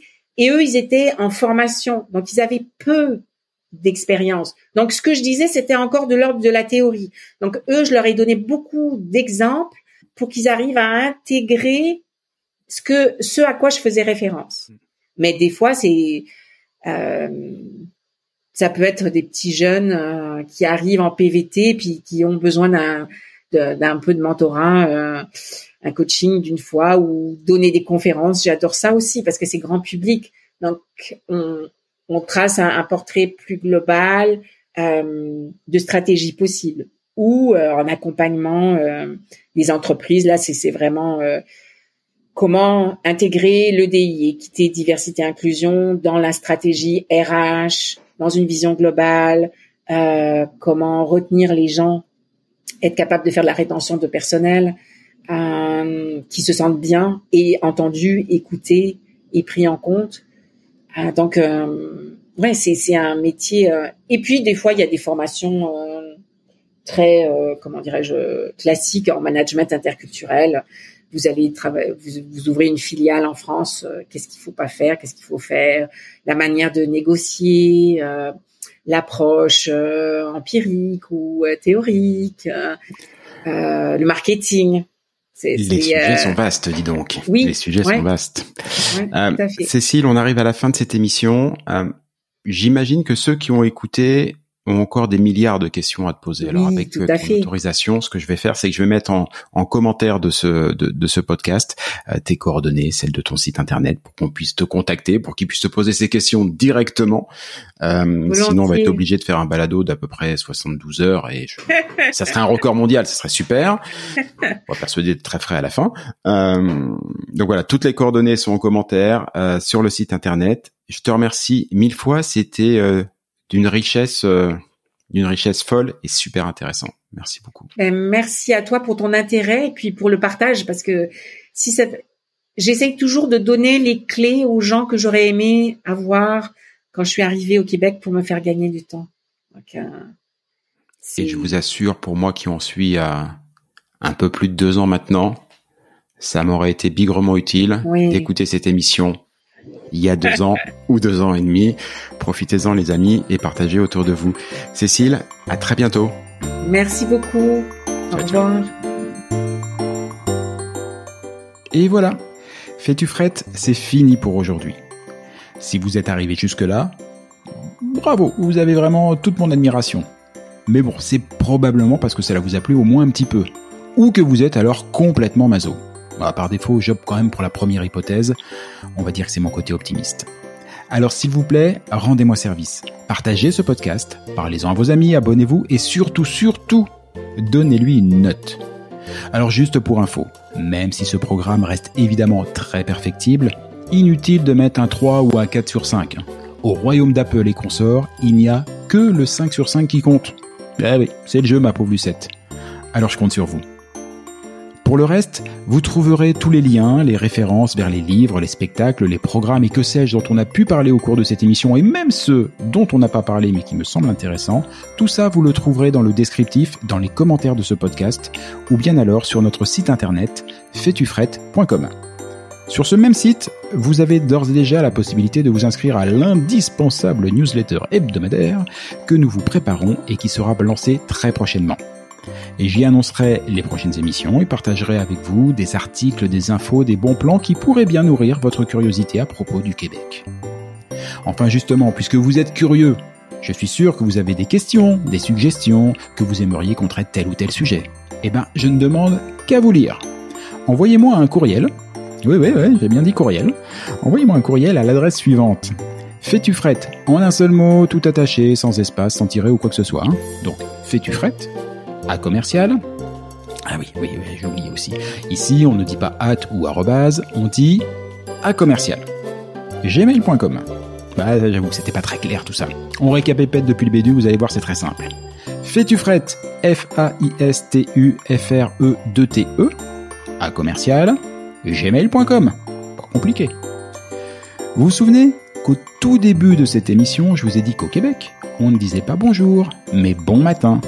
Et pour cause. Car ici, pour se dire au revoir, on se souhaite de passer un bonjour. Alors bonjour à tous et à tantôt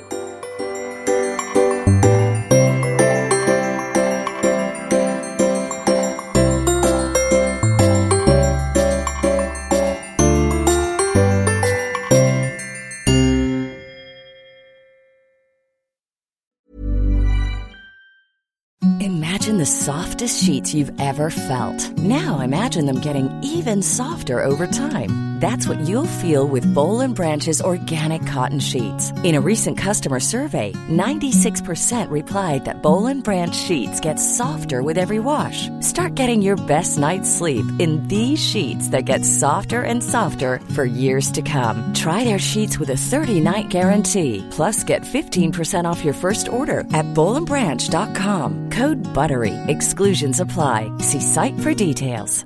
Imagine the softest sheets you've ever felt. Now imagine them getting even softer over time. That's what you'll feel with Bowl and Branch's organic cotton sheets. In a recent customer survey, 96% replied that Bowl and Branch sheets get softer with every wash. Start getting your best night's sleep in these sheets that get softer and softer for years to come. Try their sheets with a 30-night guarantee. Plus, get 15% off your first order at bowlandbranch.com. Code BUTTERY. Exclusions apply. See site for details. Hi, I'm Daniel, founder of Pretty Litter. Did you know cats tend to hide symptoms of sickness and pain? I learned this the hard way after losing my cat, Gingy. So I created Pretty Litter, a health monitoring litter that helps detect early signs of illness by changing colors, saving you money and potentially your cat's life. Pretty Litter is veterinarian developed, and it's the easiest way to keep tabs on your fur baby's health right at home. Go to prettylitter.com and use code ACAST for 20% off your first order and a free cat toy. Terms and conditions apply. See site for details.